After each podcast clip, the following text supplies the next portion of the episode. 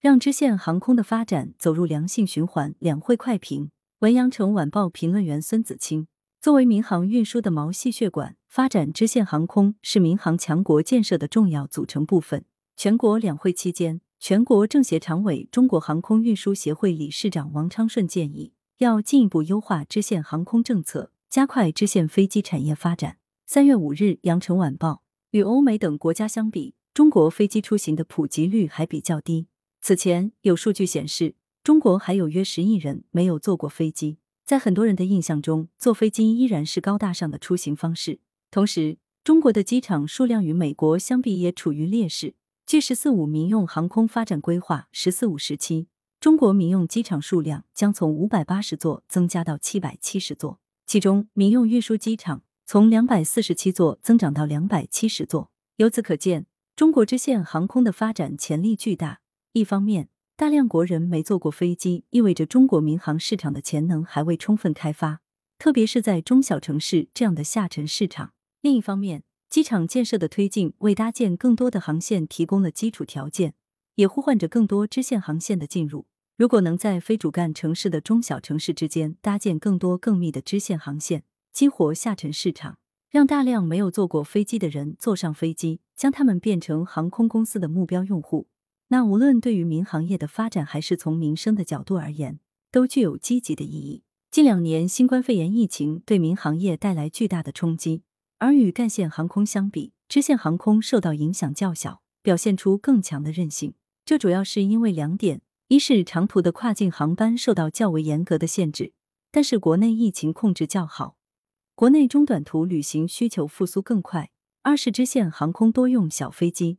飞行和运维成本更低，调整也较为灵活。不可否认的是，国内支线航空的发展面临来自高铁的竞争。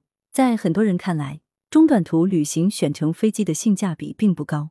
要提升支线航空的竞争力，关键在于两点：价格和接驳。欧洲的高铁系统较为完善，但是与部分廉价航空相比，火车的票价反而较高。而在国内，飞机的票价普遍高于高铁。这就决定了，在与高铁的竞争中，飞机没有价格优势。因此，发展支线航空必然需要同步发展廉价航空，将飞机票的价格降下来。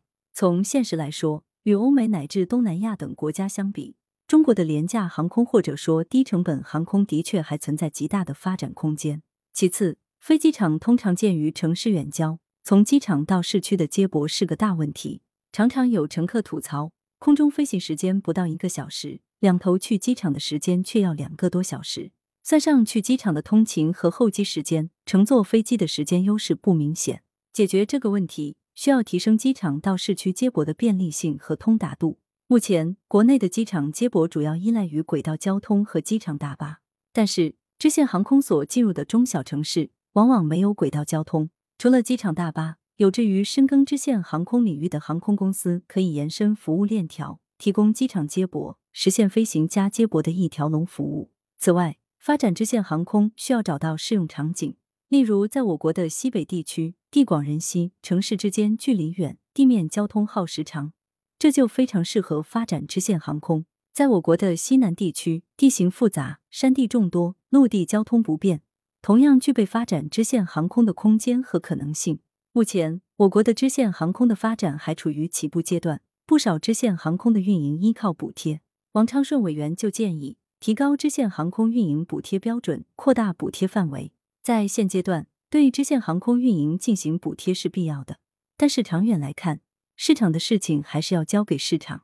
这就需要如前文所言，降低支线航班的票价，提升接驳等配套服务，激活广阔的下沉市场，让支线航空的发展走入良性循环。